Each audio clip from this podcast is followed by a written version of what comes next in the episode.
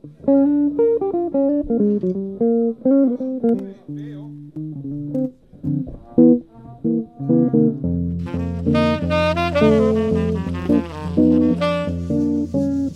爱的朋友，你们好，欢迎来到城市有事吗？我们将寻访与城市相关主题，让我们在云端交流，一同走入城市，关心城市大小事，发生什么事？大家好，我是瑞轩。大家好，我是米奇。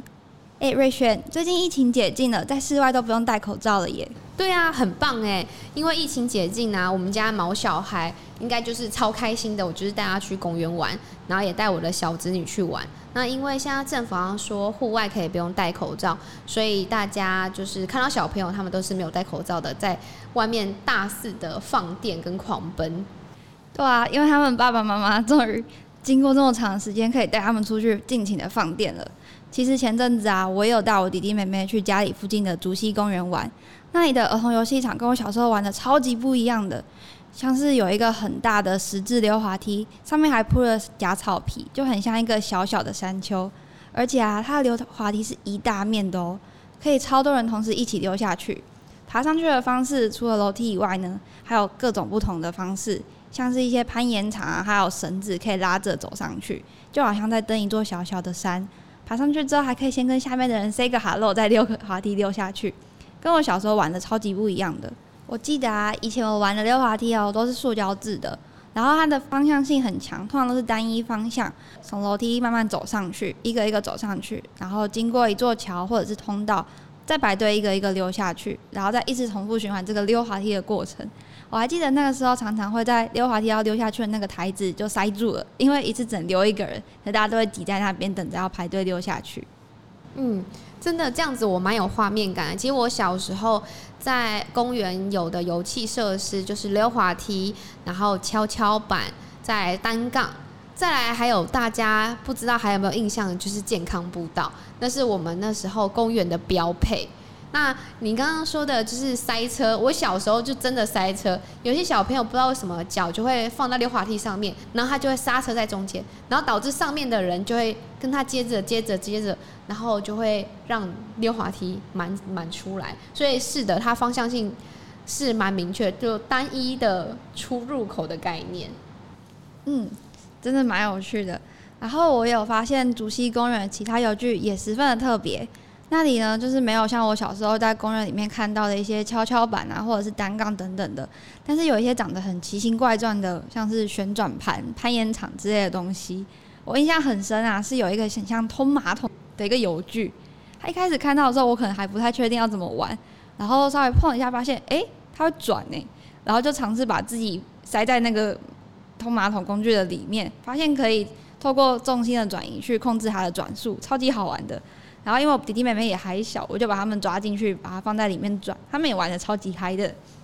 而且其实除了这些有趣长得不一样以外，我觉得让我印象最深刻的其实是那个玩的氛围。我以前去公园玩的时候呢，很多陪同的大人都会只是在旁边看，然后可能偶尔顾一下小孩，或在旁边聊天、休息等等的。可是这次去的时候，陪同的大人很多都会跟小朋友一起玩。不管是跟他的小朋友一起玩，还是看着看着就发现，哎、旁边这个游具我好像可以尝试一下，就像我尝试那个通马桶的游具，所以大家都都可以在游戏里面玩得很开心，跟以往大人只能在旁边就聊天等待那个整个游戏氛围都超级不一样的。嗯，听起来蛮有趣的。你自己已经是大姐姐了，就算是成年人，你的大小还是可以跟弟弟妹妹一起玩这些游具，是挺好的。我也在想，你刚刚说的大人一起去游玩，那个氛围感跟小朋友跟大人的互动，其实整个营造的感觉，真的跟我们过去很不一样，真的差异蛮多的。而且有些游具的玩法也都变得很不一样，然后。最主要的应该是它的挑战性变高了，像是我刚刚有讲到的溜滑梯，因为它有好多种不同上去的方式，你不会只是需要走楼梯，你可能会需要想要手脚并用的用攀岩的那一面爬上去之类的。然后还有一个游具呢，我是看了就觉得难，它是一个四五个多面体堆叠而成的小小攀岩场。如果你要挑战它的话，你除了要抓握好跟踩好你选的那些石块，你要克服它那个多面体。各个角度导致攀岩面的变化，连我在旁边看都觉得这也太难了吧。但是还是有小朋友成功的爬到上面去登顶，然后在登顶的时候，他就很开心的跟下面的小朋友炫耀说：“耶，我登顶了！”那就会吸引其他小朋友也跟着咚咚咚的爬上去。还有一个差异比较大的，我印象比较深刻的是，它互动合作游具变得比较多，不像我以前玩的，基本上其实只有跷跷板是需要两个人合作才能一起玩。熟悉的游具很多会需要多人合作才玩得起来，像是有一个转圈圈的转盘，它至少需要两到三个小朋友站上去，靠重心的移动，那个转盘才开始转得动。互动合作的部分还有一个就是会跟其他小朋友狭路相逢。像刚刚讲的那个挑战性颇高的攀岩场，它因为角度关系，你可能在爬上去的时候还不知道对面也有一个人跟着你一起爬上去了，然后爬着爬着，你就会发现啊，转角遇到爱了，发现他就在你的旁边，那怎么办呢？你就需要跟那个小朋友沟通一下，说，哎，那是谁要先上去，或者是谁要先下去，让一个人先登顶，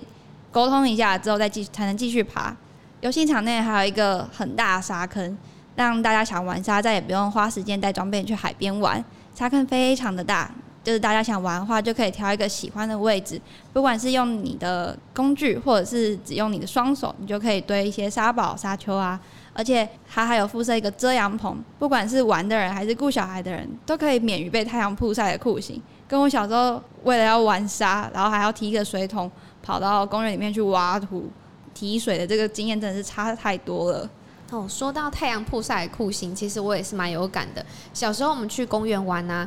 蛮少遮阴的地方，然后我们小朋友都会晒的，就是变成一个小黑炭。那爸爸妈妈大多数，我爸妈是这样子啊，大多数都躲在树荫下面等我放电完，再把我带回家。那其实我现在也有观察到，蛮多公园的设计，他们对小朋友的游乐设施，有些是像是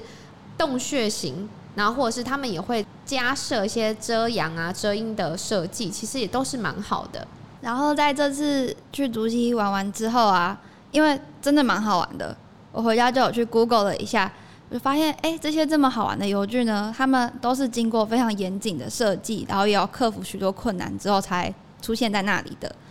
台湾的公共儿童游戏场标准啊，其实它主要是引用了 ASTM 的美国标准。然后是依据卫福部的儿童游戏场设施安全管理规范，他们规范了游戏场的设施类型啊、材质啊等等的。那我就好奇了，为什么我小时候玩的会跟我去竹溪玩的会那么不一样呢？查了资料后就知道发现，因为它参照了美国的标准，所以在设计一些新游戏设备项目的时候，有时候会因为没有检验依据，可能就会在检验过程中就需要打掉重做，因为被否决掉了。又因为那些标准的目的主要是以保障儿童安全为主，为了降低受伤的风险，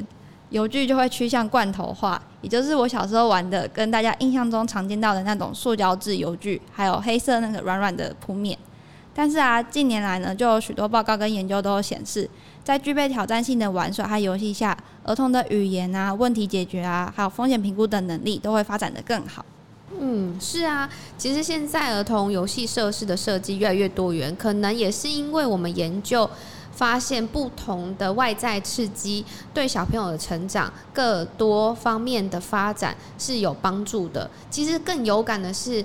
我们把它缩小到我们周边小朋友。我以前玩的是一个洋娃娃，然后现在慢慢的演变了，像是。变形金刚，它可以组织，然后变形，然后变它的结构。再来，现在其实很常见的，像是桌游，那不同的游戏体验跟不同的游戏体验方式，都可以让小朋友在成长过程中有更不一样的发展。刚刚米奇他有说，他因为弟弟妹妹去玩，然后导致自己去查了一些资料，感觉米奇是一个很爱弟妹的大姐姐。那在你找资料的过程中，是不是有了解到这样子儿童游乐设施的设计，它的一些学术背景或是一些研究，到底是如何起源的呢？嗯，我有查到，有一位英国知名的儿童游戏权倡议学者，他叫 Tim Gill，他认为呢，儿童身心发展上。我们应该要避免过多大人去干涉的控制，还有安排，才能让儿童在发展上可以更具创意，还有责任感以及能力。Tim Gill 他收集了全世界很多个国家过度重视安全的这个现象，然后以此为基础发表了一篇报告，叫做《安全的玩：公共空间中儿童游戏风险与责任的全球白皮书》。他在这个报告中呢，他就归纳出了四个大迷思。第一个迷思呢是将儿童受伤视为游戏场失败的这件事情。其实，在自然下，儿童游戏中会轻微的受伤本身就是没有办法避免的一个事件。但是大家会对于游戏场会希望大家都不要受伤，这个期望呢导致了游戏场的设计会趋向一个零风险的目标。而第二个迷思则是对于游戏场设施标准规范的依赖。好像在设计的过程中，我们都会依赖这些标准。这其实这些标准呢，都是由业界所主导的，通常都是以零风险以及预防受伤为重点框架。但对于其中的风险以及儿童游戏的一些优缺点，都比较少去做考量。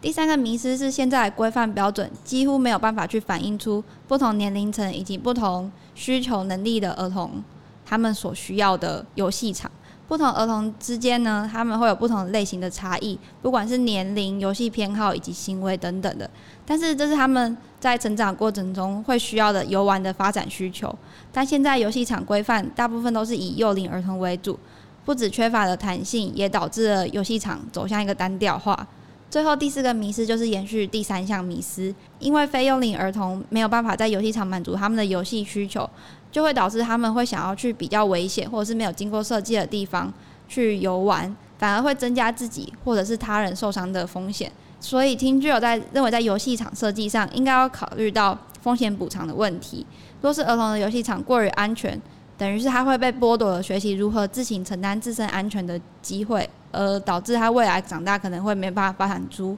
独立自主的人格。嗯。这个也让我联想到，就我周边也蛮多朋友，他们已经有生一些小宝宝，然后小宝宝已经长成小朋友的阶段。那他们也带给我一个资讯是，他们觉得小朋友跌倒、磕磕碰碰其实是蛮正常的。就像我们单纯小朋友跟小朋友之间的追逐游戏，都有可能在只是追逐游戏的过程中有受伤的可能。那更不用说在不同的游戏设施，他们会有。受伤的风险。那其实我自己这样子听下来，我认为，其实，在游戏过程中，因为游戏的教具的设计的变化，可以让小朋友手脚跟脑有一些协调性的训练跟分工的训练，或者是到他们受伤如何面对受伤、面对事件的反应，其实对他们未来的发展也是非常有帮助的。除了刚刚提到 TeamGYO，他对于儿童这些游戏场设计上的一些思考的方式以外，在空间规划的部分呢，有一位德国的都市地理学者 Gerben Helleman，他提出了一个改编自黄金圈的实践方式，去说明要如何设计以规划一个对儿童可玩度高的城市。他参考了许多学术研究及专家论述。最后呢，提出了为什么要设计规划对儿童可玩度高的城市的三个大原因。第一个原因是教育，第二个原因是乐趣，这样原因则是健康。而这三个大原因呢，则会促进十大目标，包含了认知技巧、空间能力、情绪稳定、自然的理解、社交互动、自信尊严、肢体运动、风险评估以及遇见他人，还有纯粹的玩乐等。然后在满足儿童成长过程中对于玩乐以及他在玩乐中学习成长的需求，那这些目标又要如何做到呢？别急，他又归纳出了实践的十个大重点，分别是可及性、高舒适度、交通安全、社交互动的安全感、它的时间与动机是否清洁合一、视觉要美观吸引人、挑战度要够高才好玩，以及共融氛围和多元的游戏选择。对应的这十大重点。Gerben Helma，他又列出了很具体的一百种明确又实务的操作方法。我这边就举一个挑战度高的来作为例子。挑战度高的这项重点呢，应该他认为应该要考量各个年龄层的儿童，并妥善运用互动性高的设施，包含了一些不正式的游玩空间、不同的高度变化，以及使用一些大自然素材去做那些有具，来去打造一个对儿童具有丰富解考挑战性的游戏场。而透过这些研究与论述，也可以大概了解了，就是为什么要做一个好玩又有挑战的游戏空间，也大概知道可以怎么做。然后再回到台湾的话呢，我也有查到一些资料，有职能治疗领域的专业学者就有提出，环境刺激对儿童是非常重要的，而公园就是他们游玩的地点，一些游玩设施的刺激，可以非常有效地去促进他们大脑的发展，以及满足他们的活动量。哇！好多文献的回顾跟很多的研究都指出，其实，在游戏的过程中，小朋友真正呃，得到的满足不是只是快乐，然后大人得到了满足是小朋友放电回家可以安安静静，而是透过游戏的过程，他们可以认知到空间的能力，理解自然跟社交的互动，还有怎么去肢体的协调。也就是因为研究的越来越进步，越来越精细，到我们可以了解。儿童在游戏过程中，我们到底要怎么让他从游玩去学到更多不一样的人生经验，乃至到刺激他们大小脑跟手脚的肢体协调？知识真是不断的日新月异啊！对啊，然后再回到跟我跟竹在竹溪观察到的相互对比之后啊，我就发现其实竹溪公园整个游戏场的设计都有去满足了刚刚提到 Gerben Hellerman 的十大目标。哎，不管是走去公园很简单，那个可及性以及它游戏场配色漂亮又吸引人，你光是走过去就会想说，哇，这个地方长得跟其他地方、其他公园完全不一样哎。嗯嗯，游戏过程中使用有趣的肢体运用协调能力的培养，不管是攀岩或者是或者是互相平衡感的培养，那个转圈圈的设施等等的，或者是转角遇到别人需要跟人家沟通的互动社交等等，嗯。刚刚提到，其实有很多研究学者都归纳出不同的设计重点。那归纳这些方法，想要了解的是，其实这些研究型是真的纯学理吗？还是其实有做一些访谈，或者是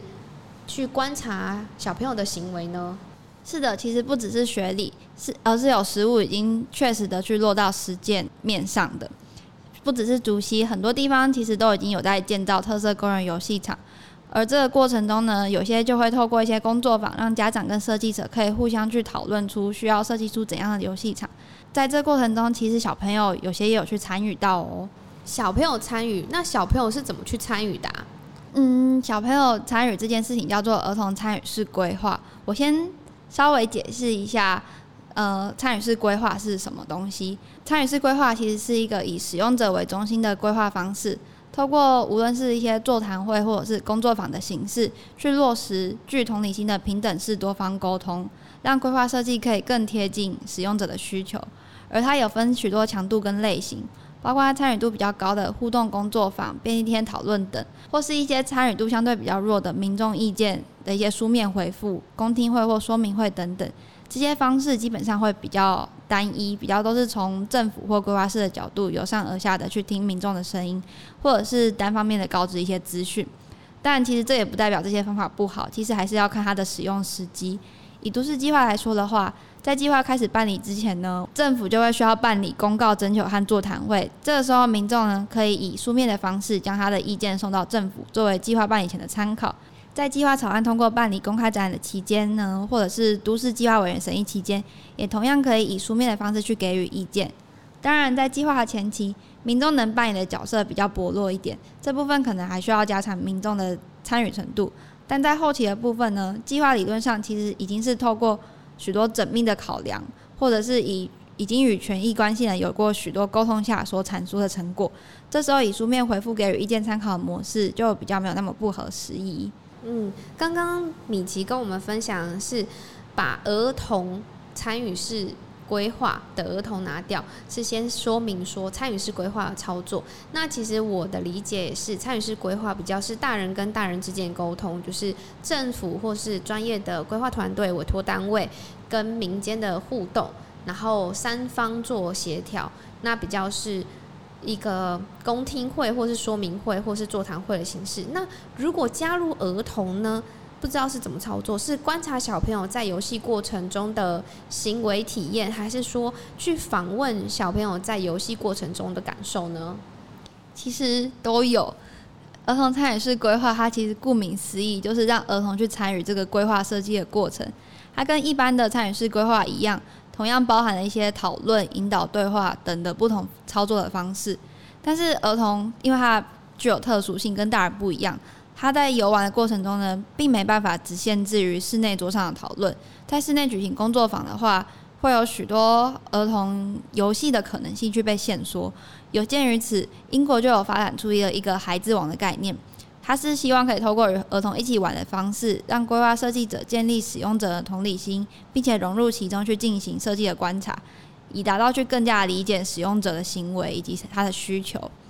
而刚刚讲到的孩子王呢，它是在儿童游戏场设计中一个由大人所扮演的角色，可能就跟大家可能第一次听到这个名词会联想到的一样，它是一个孩子的王。那这是什么意思呢？它的主要工作就是去引导儿童游戏融入他们的游戏过程中，然后去做观察与记录。但是它只是限于引导而已，他们通常并不会去主导游戏的进行，而是让儿童去自由发挥他们游戏的可能性。这个角色通常会交给设计师去胜任，以让让他们可以更快速的进入儿童的世界，来了解他们的身体尺度啊、心理状态啊等等的。而为了更好的胜任这个角色呢，有些家长也会加入孩子王的扮演，一群跟设计师从不同角度去观察，补足设计师们对于儿童游戏方式或者是一些特殊游戏或者是孩子们的特质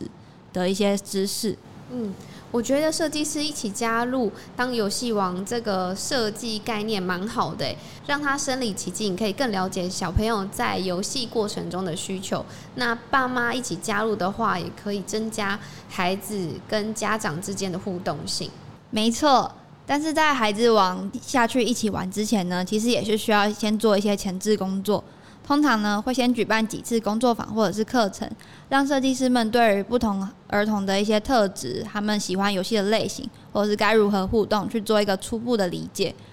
在孩子王进去之后，与儿童一起游戏玩，这些孩子王们就会聚在一起，与设计师一起去一起去分享他们观察还有游玩的经验，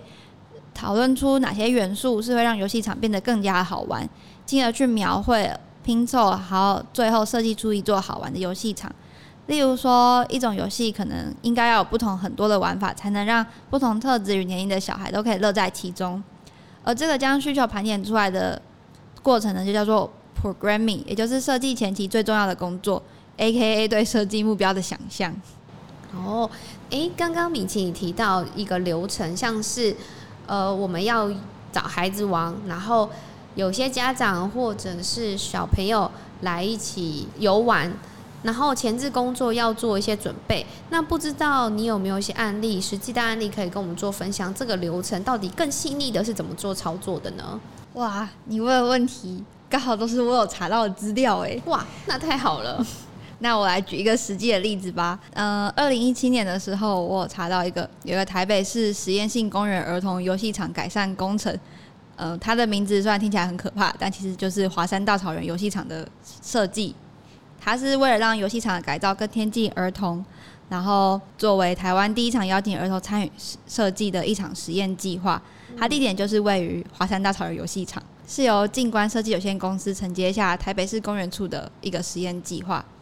在计划过程中呢，他就总共办理了六场参与式工作坊，以及一场专家学者收练工作坊。在工作坊举办之前呢，设计师就有发现，因为很多既有的游戏场都是人造设施与铺面，它其实是缺乏了自然元素。他就提出了一个问题说：那儿童游戏是否需要自然元素的进入呢？他们就将这个问题作为了举办工作坊的核心提问。而在执行工作坊之前，其实必须多多累积这方面的提问，然后将提问与设想的解决对策去融入进行实验。这些前后的比较还有回馈，就会作为设计很重要的参考依据。而有了这个核心提问，工作坊也才能很具体要有要回答的解方，而不是只是一个走一个形式的活动。再回到刚刚他提到的自然元素的提问，因此工作坊在举办的时候，他就会选择在公园内的草地或者是泥土地上举办，并且透过一些游戏设计，再结合刚刚所提到的孩子王的角色，让儿童游戏中去接触树木以及大地。在工作坊的过程中，他们也观察发现，一开始孩子们可能就会对于在草地或泥土地上游戏会有所犹豫，可能就会想说，爸爸妈妈跟我讲说，今天穿白色的衣服，不能在草地上打滚，这样会变成泥小孩之类的。但是随着游戏展开，就会发现他们越玩越疯，身心状况都越来越放松，而且他们对于自然的接受度，也可以在工作坊后的一些画作看出，有很多小朋友都有画出一些大树啊、松鼠或者是其他昆虫等等的。哦，感觉蛮好的诶。诶，米奇，你刚刚讲的过程中啊，像是有结合到自然的元素嘛。那你刚刚还说大地，那我知道的大地就是大地游戏，其实还蛮耗体力的。那不知道这个设计过程会不会考量到不同小朋友的体力啊，或者是身体受到挑战，就是行动比较不方便小朋友，那他们该怎么办呢？有哦，他们其实有邀请的不同身心状况的小朋友，像有一位就是比较行动不方便，是坐在电动轮椅的上面的。小朋友，他就是透过会场上架设的大型问卷海报，去选出了他想要的游戏方式。然后他选择一个是他想要凹凹凸凸的草皮和高低起伏的木栈板通道。他是表示说他想在草地上奔跑，而这件事情其实完全打破了设计师他们惯常认知，说轮椅使用者其实会需要平坦斜坡的这个僵固认知。他们发现，原来就算是行动不方便的小朋友，也会想要挑战。比较刺激的玩耍方式，嗯，对啊，像小朋友他还是本性是喜欢游玩的嘛。那因为我们自己的认知觉得他可能坐轮椅，他要比较安全，就我们还是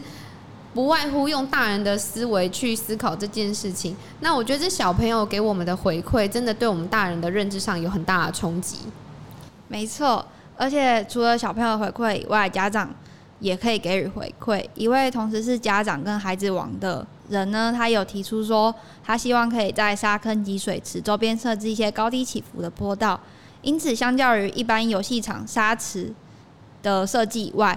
华山的沙池是多了非常多好玩的元素，包括你要提水就不用在水桶咚咚咚跑到很远的水龙头去提，你可以一边玩沙一边就在旁边就有水池可以玩水，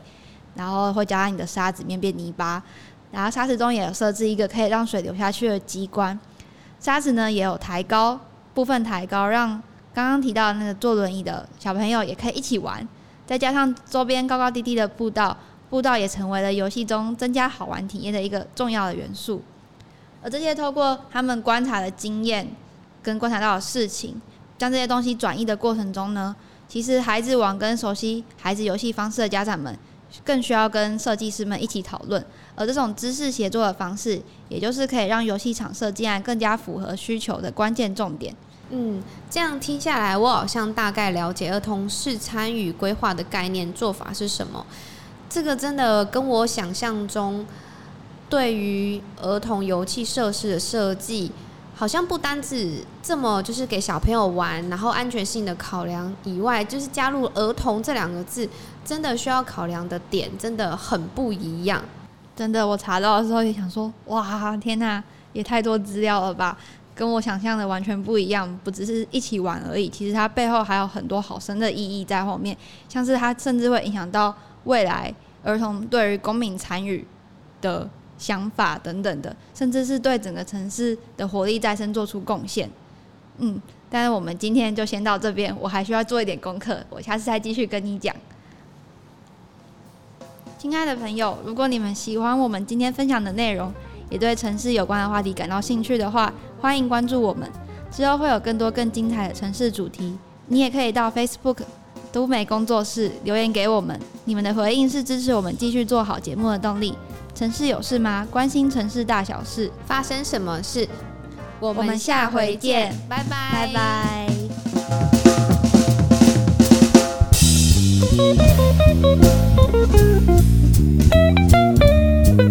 拜